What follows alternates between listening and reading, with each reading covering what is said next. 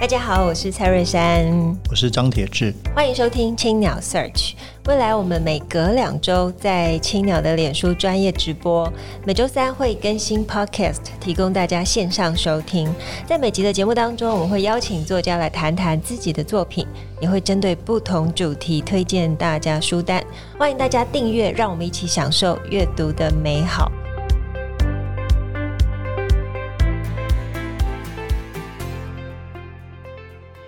各位听众朋友，大家好，我是蔡瑞珊，我是张铁志，欢迎收听青鸟 Search。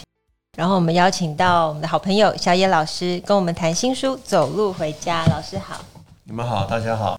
老师今天非常早就来了，然后我们就聊了很多，看这本书收到的很多心里的悸动。这本书前段呢，可以说是老师从自己的人生开始书写，然后开始去思考。自我，那后面呢，就开始进入了每一条台湾很重要的山林的探索，然后探索到整个台湾的历史。这个小这本书叫《走路回家》，小野写给山海的生命之歌。我自己觉得是非常非常精彩的一本书，受到很深的感动。因为它不只是写台湾的岛屿的生态环境，那当然也写小野老师自己生命的很多的反思。不过还是先从这个书的初衷开始聊起好了。因为这个书一开始谈的是这个十五年前成立的千里步道协会。对，老师可不可以先谈谈当时你们这一批人在什么样的环境下起心动念做这样的事情？好，那个是在二零零六年嘛，我觉得。对我这样年龄来讲，我讲那个年代都是很准确的。二零零六发生什么事情哈？然后二零零六就是陈水扁的第二任，嗯，然后两颗子弹之后，整个社会进入到，然后包括陈水扁贪贪污贪腐的事情，红三军连连连李远哲都出来写封信，到现在我手边还保留李远哲那封信，我夹在我的那个日记里面，他就希望陈陈水扁下台。我要讲就是社会气氛了。那红衫军一上来，大概百百万红衫军上上台北，然后当时不管你政党。政党的属性是什么？就你会启发你一个观念，一个就是哇，一百万人可以上街头抗议一件事，而且瞬间可以募款募到很多钱呢，就是上亿。就发现第一个，你会觉得那个动乱给你带来一个很很悲伤的感觉，就是什么一直在动乱。台湾社会从过去戒严时代的所有抗争到还在动还在动乱，后来终于想通了，台湾就是活在动乱中，比较有生命力这样。所以大概就在那个时候就发生很多事情在我身上。包括纸风车就决定做三一九乡镇，他被红衫军启发说：“哎，他在一瞬间可以一百万人上街头，募款可以上亿。那我们如果把这个事情带到一个去表演，不是很好吗？”对。同样的，我我跟一群人说：“哎，那那生态生态保育已经到了差不多了，那再来一个生态保育二点零的话，是不是要把生态这个东西提升到历史社区结合，而不要只是啊生态保育啊？”因为生态保育在台湾在七十年代早就有野鸟协会啊什么，对啊等等，就是已经很多人在做生态。那我们要再做一个运动，可能要启动的是，就像三一九乡镇走遍全台湾，你要有这个感动，你一定要有这个感动力，大家才会愿意相信你要做的是真的。而且你不知道就在那个时候开始。千里步道协会也在最近获得这个总统文化奖的肯定。所以当时具体的是是想要做什么事情？哦，简单讲就是说，讲说台湾一直没有办法，什么东西很破碎嘛，对，道路也是破碎的，尤其水泥地一直侵入到山里面，是把原来的森林也破坏掉。那台湾的历史也是断裂的，就是说很多台湾很多破碎的东西，是不是透过这千里步道把它串起来？嗯，这千里步道串的不只是路了，想把那个当地的社区营造、社区营造、历史的断裂，透过千里步道的故事。一方面回回顾自己的历史，那个历史可以是更久远的，清朝啦、郑成功，也可以短到说，就是你从小上学之路。所以后来我们找到很多小很多人的上学之路。你说了半天，你的古道就是很多年很多人当年他也不就是每天上学的路就是古道了，就是古道不是遥远到是清朝那样啊。所以诶，就是这个概念开始起来。第一次我记得我们一开始走第一条路就是呃，比如汉顺上学之路，它不是一个多遥远的。很伟大的什么 什么那个古道，就是某某人上学之路，所以千里步道就是从一个大家听得懂的、听得懂的那种说法，就大地伦理运动。对，所以我记得当初一一做的时候啊，嗯，都是头条新闻，大家觉得哎，对，台湾在动乱中是不是要找一点那个 比较有有有力量的东西来做？回到我记得当时一一讲完之后都是头条新闻，大家在讲啊，大地伦理运动什么什么。换句话说，你丢出这个 idea，发现回响很多。我相信这十年来的确就不从千里步道开始，包括各种的呃，当然像古道，可能早期是很多的先行者在探索，那现在变成一种大众的休闲了。很多人走古道，走古道不只是为了健行身体，也是为了真的是认识台湾自己。老师在里面写很多鲜明的历史哦，对，原住民的、客家的、清代的，就是台湾其实在过去这个岛屿，从台北到宜兰不同的地方，这些古道真的是让我们可以透过行走来认识自己的土地跟自己的历史，这个是非常重要。那老师在这个第一。这书的第一集里面分了五个阶段，就是既从这个千里步道开始写，也在写你自己生命的不同的这几年的路程，是吗？对，就是原来我的结构本来是想说，我就写一写从十五年前我走过什么路啊，比比如说三三条已经变成国家绿道的，比较开始真正开始投下比较多资源要做的那几个国家绿道啊，还有我自己走过的很多小道，我本来想这样写，写着写着发现有点乱。那我就又又回到说，那我干脆从二零零六年那年开始写好了。哎，那样写会又变写成是一个好像流水账，对，对，有点怪。所以想来想去，最后想出一个新的结构，就是分两个 part。前面三分之一写这十五年，也是写古道，也是写步道，可是写进我自己这十五年干了什么事这样。后来一回想，这样写对，因为我这十五年改变太大，包括我接到一个新工作，本来以为是一个很棒的工作。以为是人生到了一个高峰了，可以接到一个公共化的电视台。所有的经验都告诉我，没有一件事情是你的理想，人家不会做好的东西给你的。嗯，就所有事情都才刚开始，问题全部重生。啊，华视我我就考上了总经理以后，开始一进去就知道这是个必败之一。嗯，我我觉得我人生前面太顺利了，从早期二十几岁就写第一本书，后来又得奖，后来。又被被人家改编电影，我太顺利，好像所有成功都是从天上掉下来的，理所当然的。嗯、我终于面对一个是必败之一，就是你怎么做都死路，就这条路你绝对死，而且两年后你要赶快把这个机构交给你下一个人，希望少赔一点这样子。那是我人生中第一次遇到这么悲惨的必败之一，我会想很多第二次世界大战硫磺岛之役，我就开始想很多战争是知道死定了。绝对是输了，但是能不能输少一点？哎，这个对我人生启示好大，就是失败是一个很大的启蒙。老师又提到生命的长路的极医疗愈之路哦，刚好整个故事的起点就是他在二十五天前才刚刚考上华视公共化的第一任总经理。那哦，其后里面就有提到刚刚老师讲讲的汉顺上学之路。那汉顺上学之路呢，它就是从新店驱使到龟山。然后南部就是阿朗伊古道，台东南田到屏东旭海。那还还讲，这其实就是两个方向，一个是个人生命经验，另外一个是追寻祖先迁徙及生活的轨迹。其实光读第一篇就非常震撼，因为等于是从老师现实上面生活经历的那些。算是对我们来讲，我们现在其实新闻或是当时我们都可以知道的一些重要的事件，然后接着走进山林古道，好像有一个相互呼应，就是其实人活在呃这个社会上面，那其实我们走进山林，它是同一件事情，它其实也是自我的追寻。那其实我认识老师刚二零年有华视吗？对，我想你你自己写过一本书，里面也提到。华视当时是被公共化之后，完全没有配套措施，就是规定它公共化，广告不能做什么，就是一堆的限制啊，比如时间不能卖出去，什么什么都不能，都是 no 了。可是 no 完之后没有给我一毛钱呢，那我怎么我怎么公共化？类似这样，然后去跟银行借了大概七八亿元哦，去还掉所有员工的那个年资。哦，这这个叫什么？这个叫什么经营方式？我一去这件事情借钱借七八亿，把所有员工钱全部还掉。我我现在不能讲这些抱怨，因为他是立法院通过，通过之后每个员工的心态就是我拿到退休金啦，那我我不怕你啦，所以我们突然多了很多土方五色、肚肚皮五色 什么色，因为没事干啦，还有理财色。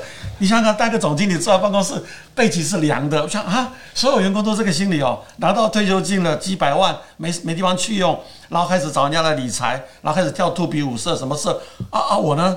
我才看到报道，我怎么办？那个整个背脊是凉的，像后来哇，这真的做不太下，可是已经答应，而且考上去了。就是我一考上之后，知道就非常后悔，想我真的淌了一个大浑水。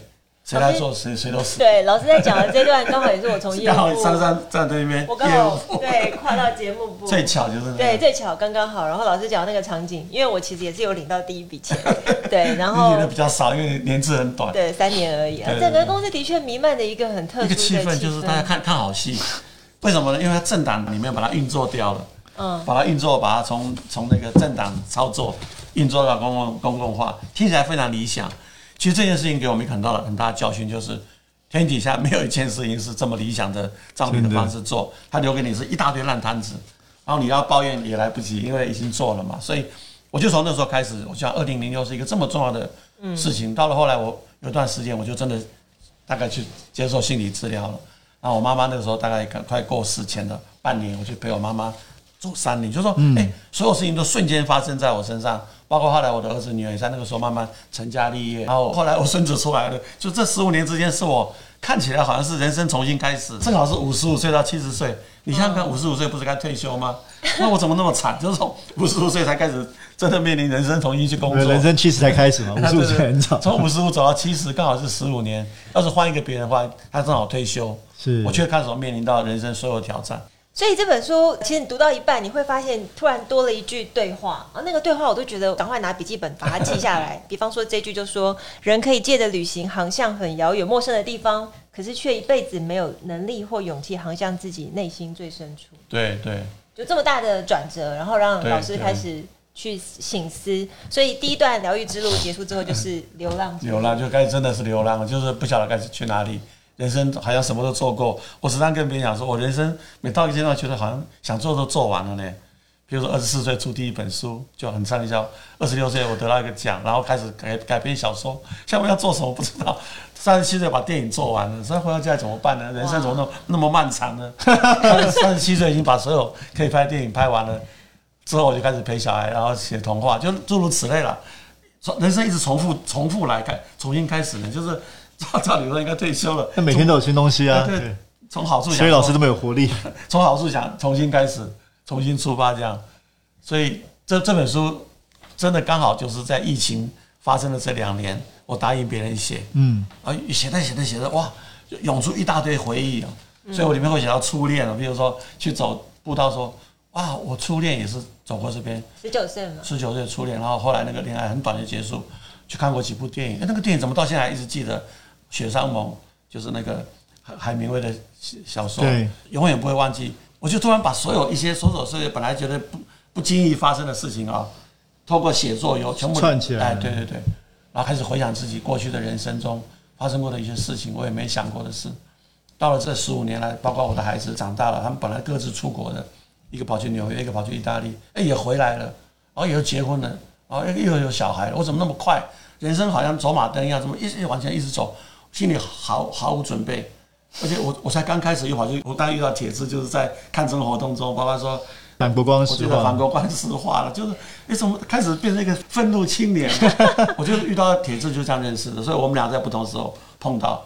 我我遇到铁子就是他也是每个地方都遇到他，哎，怎么有这个人？对对对，从反核到反国，所以说在每个每个怎么社会走到这个步，还这么多问题啊？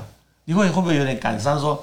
都都老了，怎么社会问题还在？而且还需要你出来。哎，对，怎么我我 有时候蛮心酸的。长者出来，对，好像不该是我们的吧？应该是年轻人。所以后来你说太阳花时，我就觉得啊，终于换到年轻人来冲在第一线了。那我们这个可以退了，这样。而且他们冲的方式超过你想象的那种。对我来讲，我蛮欣慰的，就是说，哎，他们终于觉得这个世界轮到他们来了嘛。那我想，那当当然很好啊。我应该含饴弄孙了吧？我应该帮忙教育，做点自己比较温和的事情嘛。反正这些事情突然就在这十五年来一直涌进来，包括我办学校有没有？所以我里面也写了一段，跟学学生去溯溪啊，就哎，每件事情都可以回到走步道这件事。很奇怪，走步道只是走步道嘛，啊，走到步道里面干嘛呢？去找路走。然后我就发现，走步道这件事情，如果能够连接人生的所有生命经验啊，把它变成是同一件事的话，会鼓励到很多人说，去走步道，不要把它想得很简单，说就是运动。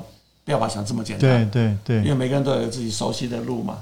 就像我妈妈走的前半年，我就陪她走那个富良生态公园，看到萤火虫，看到什么都是人生中不会忘记的瞬间呢。那一瞬间实在太美了，就萤火虫出来这样，然后那个步道，所以每条步道的故事都非常强烈。包括大南古道、大南古道的南路、北路，遇到吴念真以前住的地方，这个朋友我认识他五十年。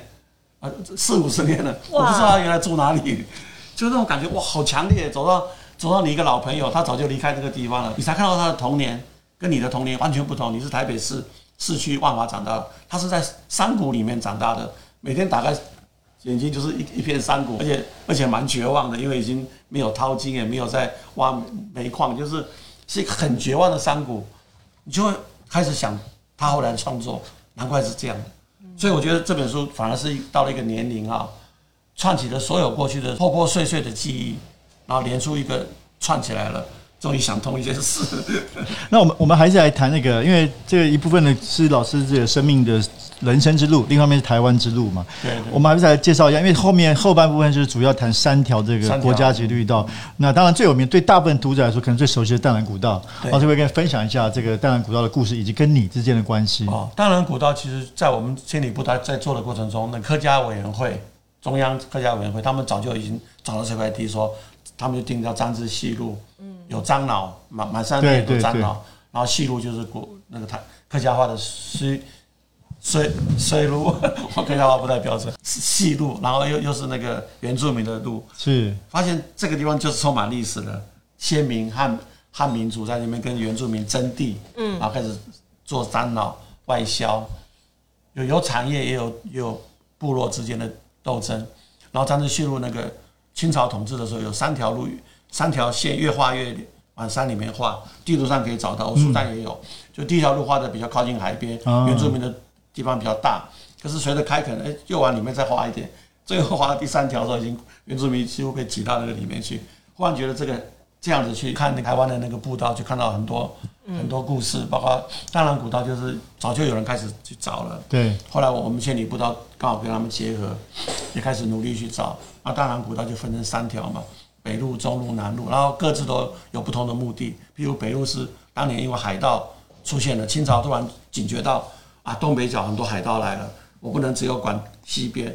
大家最近如果看史史卡罗就知道，清朝统治台湾只有西海岸，嗯，对，南边他管不了，最多到台南，东一甚至于宜兰他都管不了，对，宜兰花莲台东都不是他的领地。他发现宜兰那边开始很多。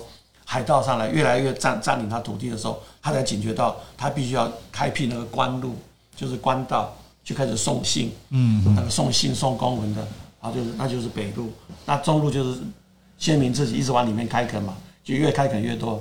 那另外一条那个南路就是产业道路，运送茶叶、运送樟脑，一直要走运到海边去，到宜兰。所以淡兰古道，淡是台北嘛，以以前台北叫做淡淡水厅，所以淡其实就是台北。那南就是宜兰，那就有三条道路，这样整个就变成一个路网。那这个路网是刚好建立在两个那个火山火山群，一个是大屯山火山群，一个基隆火山群，然后全部都沿着西走，所以你会找到一个特色，它全部都沿着西边走，所以你只要走进去就听到溪流声，很凉快，全部都是溪流，你几乎是沿着溪流在走，嗯，所以它整个形成一个路网，就变成是很漂亮的，很美丽的，对对对。那大兰古道就是大家现在最最多人去的。对对对。他开始慢慢就开始政府介入，开始设路标，就做 mark 有那个双扇蕨，酸杉蕨就是冰河时代留下来的蕨类嘛。啊所以开始有路标，开始有一个意义，给它建立一个意义的时候，然后开始做手作步道进去，这就是北部北部这样子。其实我很幸运哦，因为呃，青岛书店刚好上个月，我们才举办了淡蓝古道之旅哦，真的，然后也是刘克湘带我们去走，对对，他走哪一条？草林古道。哦，草岭。对，然后对，所以在读的时候就发现，哎，真的就是从呃福隆海边，算福靠近福隆那个地方下来，你就看到一一片好宽阔的海景，对对对，然后看到山，然后克香老师在旁边很认真的讲解每一棵植物，然后还有这边先民就是走过的历史等等。我觉得好感动哦。那其实老师，你这边也有提到一个是跑马古道，对，也是也是克强老师最后那一段，就是譬如说从台北一直跑跑跑跑到宜兰到礁溪的那一段终点站了。那时候我们也去了嘛。对，我们是在去年去年这个去年这个周末十八十九号。对，那天也快要下雨，所以我们走的没有太远。对。可是看到那个整个宜兰的那个山脉，遇到那个建筑师黄声远，遇到黄声远，他就会讲说建筑物跟城市跟山的那个。视野的那个关系，对对对，他蛮蛮期待说大家走下来可以接到他的公园嘛。我觉得那个那个构想就是比较是从山的从地貌去想建筑了。那这个在台湾这种观念是最近这几十年才开始有个地貌的概念，就是说你不要破坏你的地貌。所谓地貌就是它原来就是这个样子，你不要突然盖个建筑吧，把全部全部遮掉，譬如把海岸遮了。就像回到大巨蛋，它为什么觉得大巨蛋不能盖那边？因为它一盖上去就把。原来的那个国国父纪念馆那个动线整个破坏掉，那更不要讲破坏整个山林的那个视野嘛。对，对，那次宝马古道，我最大最大收获就是讲到说，哎，宜兰那片真的好漂亮，那那一区啊，千万不要因为盖一些大楼把它遮掉。嗯，其实我们还是持续在那个古道的追寻，那包含像、嗯、呃明年吧，明年一月份。哦，八号九号、嗯、一样，我们 Verse 有有一个跑马古道，就重返跑马古道。它是可以走到很很长的一个。对，这次客商会带更远一点。就接到那个九拐十八弯的一个点嘛。对对对。原来原来宜兰到台北是九拐十八弯。没有错，没有。没错。然 后然后二月十二号还要带带我们去走进水银古道。哦，就是屏东嘛。也是客厅老师。哦，那个都是现在很有名的古道。对对对对对。对，就是它比较有趣，就是走进去之后有蛮多的，还维持原来的原始状态。对，所以这本书真的很重要哦。我就想说，哎、啊啊欸，我每一次行前都要好好阅读一下。我没有全部写到了，但是就是试着去把整个面貌把它规划出来，然后再试着写一些比较深入的故事。对，所以这是一本。生态书也是一本文学之书，因为老师的这个写作功力，我觉得看跟这教材型的，对啊，所以非常非常棒。这本书的装帧也很厉害，对的，这蛮厉害的。对，它后面这个老师要跟我们介绍一下，就是你看有什么蝴蝶，然后对，它就是一个把把这三条后面这个设计很简单，就把三条国家绿道，所以国家绿道刚刚刚才我们讲淡兰古道，还有一个山山海台南的山海郡，还有一个就是那个张之西路，张之西路就是刚才讲到。在苗栗跟新竹跟桃园那个，然后就画几个代表性的，就它这个设计是简简单单的，你看得到鲸鱼，看得到石虎，看得到山枪，看得到紫斑蝶哈，就是迁徙到就是万里追寻的那种紫斑蝶，我里面都写到的。然后他画的方式也画得很清新干净。这整整本书他做的方式是，其实书里面内容写的蛮复杂，就是蛮沉重的啦。就是说那个蛮复杂，层次很多了。我的编辑跟我讲说：“小小老师，你不要再写了，里面第一个知识量太密了，一直讲知识、动物、植物，然后你情感又太强了，说人家读起来受不了，你不要再写。我本来要写一倍的量，他说你赶快停了，这蛮好笑的。你说你不要再写，这写会变两本了。那可他整个编法却走得很轻盈啊，所以你还会，然后这个是一个很轻松的书，讲生态的，诶，可是一看进去怎么那么沉重？我有几个朋友一看说。”有一个朋友看到一直哭啊，就是我也是那个感觉，就是那个年代稍微你你是没有那那么大的啊，稍微有点年纪的，他一读到我写的那个更深入，他就哇，所有的记忆都出来，是是是，甚至有人就读不下来，他说你干嘛写这样？你干嘛写那么悲伤？就读不太下去，因为读了会一直哭啊。其实我其实我光看前言我就已经很想哭了。真的，在第一句你说我真的回到家了，嗯、一个自己参与改变的理想家园。嗯、你谈就是早期就可能比方说那个年代大家对于家的定义，跟最后其实我们现在认知到家的定义，就是恢复到我们本来的面目而已。我真的超。超喜欢这本书的。那我我其实并不觉得知识量或者是情感深重，我觉得现在的台湾人就需要这样的书。可能是对，因为它没有太多的遮掩，它就是赤裸裸的告诉你，就是我们从哪里来。对，那我们必须要认识我们。我甚至于在里面很刻意讲我是外省第二代。嗯，我觉得在台湾的族群里面，大家有时候就不想讲我。我我在这次出书里面，我就直接说我就是外省第二代。为什么？因为我那时候从美国回来的时候，另外一个外省第二代告诉我说：“你不要回去了。”其实他讲这句话的时候，台湾还没有解严呢，我就会吓一跳。他怎么那么警觉？那才刚刚一九七九年，台湾跟美国断交那一年呢。然后美岛事件抓了很多异议人士。照理说，哎，照理说这个社会被控制住了，因为异议人士全部被抓了。一九七九，然后断交。那个同学就年龄跟我一样，他就学好开车，学好一切，说我不回台湾了，因为台湾不是我们的。我当时听不懂，我说为什么不是我们？他说啊，台湾早就早晚就是回到台湾人自己管台湾。我不是台湾人吗？我我不是一个台湾人吗？啊，你不懂啊，是不是？然后最后我最感动就是，我懂。我们俩吵完架以后也没有吵，他就劝我说：“李伟，你不要回去，他好可惜。那大家都想出来，你怎么要回去？”这样。后来我觉得最感动是四五年后，我在台湾已经混了四五年，搞电影啊什么搞得非常轰轰烈烈。打开电视，叫我不要回来，那个已经在台大做教授，做系主任，财经的。我当时有什么感觉？就是说。台湾没有你想象的这么糟吧？就是说，我的意思说，对立到说你你是一个外省第二代，你拿到博士学位，你回台湾找不到工作，没有哎，怎么会呢？对，台湾真的还是有些黑名单回不来，是黑名单回不来。对，我们大部分在战后出生的，不是你这样的，对，不是你讲那么可怕，他也照样找到一份工作，也是被重用，然后他也在台湾就工作。就说台湾没有你想这样，那是我反而最感动。就这块土地没有你想这么没有错，没有 错所以错，说还它还包容性还是很大。对，它它包容性很强的，所以为什么台湾人被日本人统治之后，不像韩国人那么恨日本？台湾人基本上他是一个海岛性格，他是个移民性格，他就是大家生存下来嘛，共存嘛。我觉得台湾人很包容的，就是台湾社会还有土地，所以我这本书还讲特别讲到土地嘛。嗯，像马杰说，台湾就是一个阳光强烈、水分充足。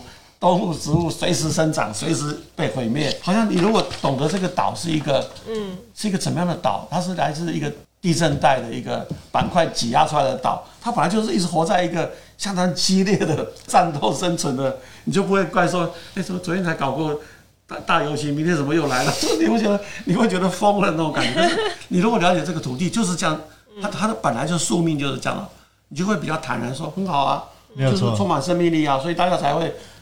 很勤奋的工作啊，努力工作，努力生存啊，那不是也很好吗？如果你去看欧洲的话，他们如果吃老本了，比如说讲意大利人，他们光是观光就可以生存的话，他们年轻人也不想做什么，因为 光光是发观光财就可以了。他说他生活就很多悠闲了。那台湾人的命很苦啊，就是我们讲悠闲悠闲不了太久，就开始工作这样。所以这本书真的是他那个书封就写是小野写作半世纪巅峰力作哦，我真的觉得是，所以我不晓得是不是巅峰，他们讲成对，但是非常非常重要的作品，我觉得对台湾文学也是。对，所以请大家一定要带这本书一起走路回家。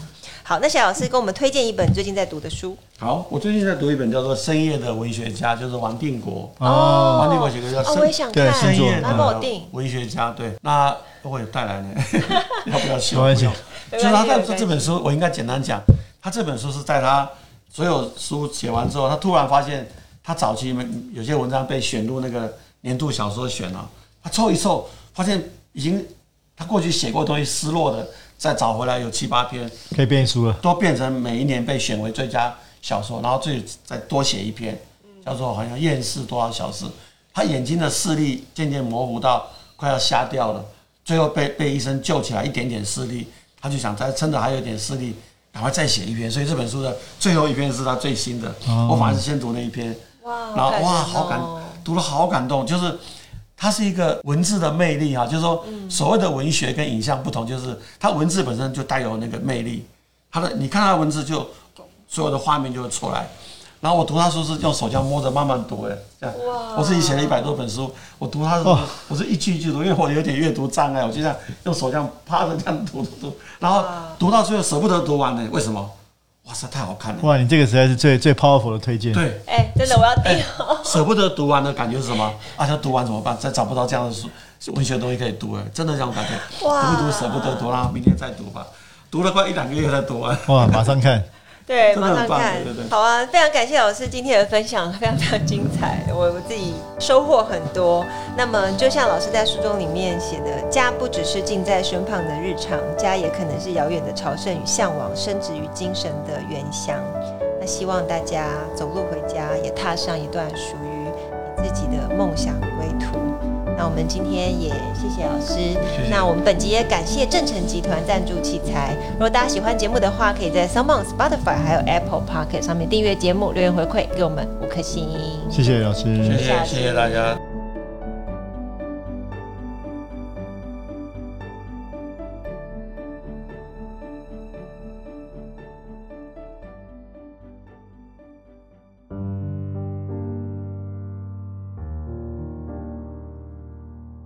青鸟为你朗读，各位青鸟 Search 的听众朋友，大家好，我是小野。青鸟为你朗读，我将朗诵《走路回家》中的一段的序曲。这段序曲里面，大概就是讲我自己从美国决定回台湾之后，绕了一个大半个美国之后，终于回到家的一个心情哈。回家后的人生仿佛归了零，一切重新开始。这是一条漫长的路。一条自我追寻和认同的路。我拍电影、做电视、写小说，不断寻找台湾生命力，努力建构台湾人民的历史，甚至走上街头争取一个更好的未来。一晃，四十年过去，我终于明白过去的疑惑了。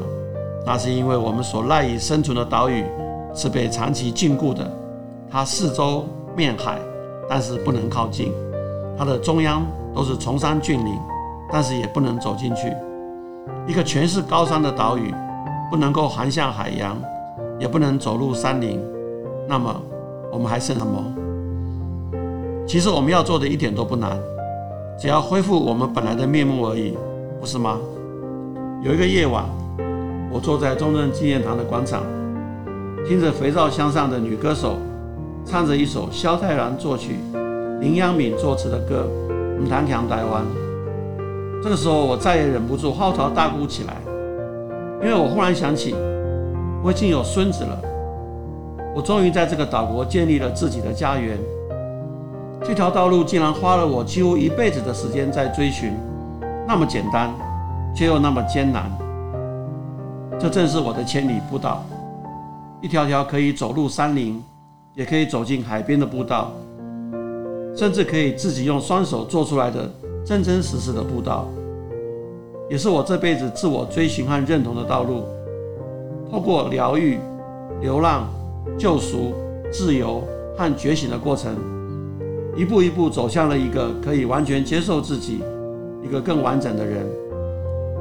我的思念、我的牵绊、我的梦想、我的幸福、我的快乐，我最在乎的，都在这个美丽的岛国。我真的回到家了。一个自己参与改变的理想家园。今天的分享就到这边，我是小野，欢迎大家阅读《走路回家》这本书，谢谢大家聆听。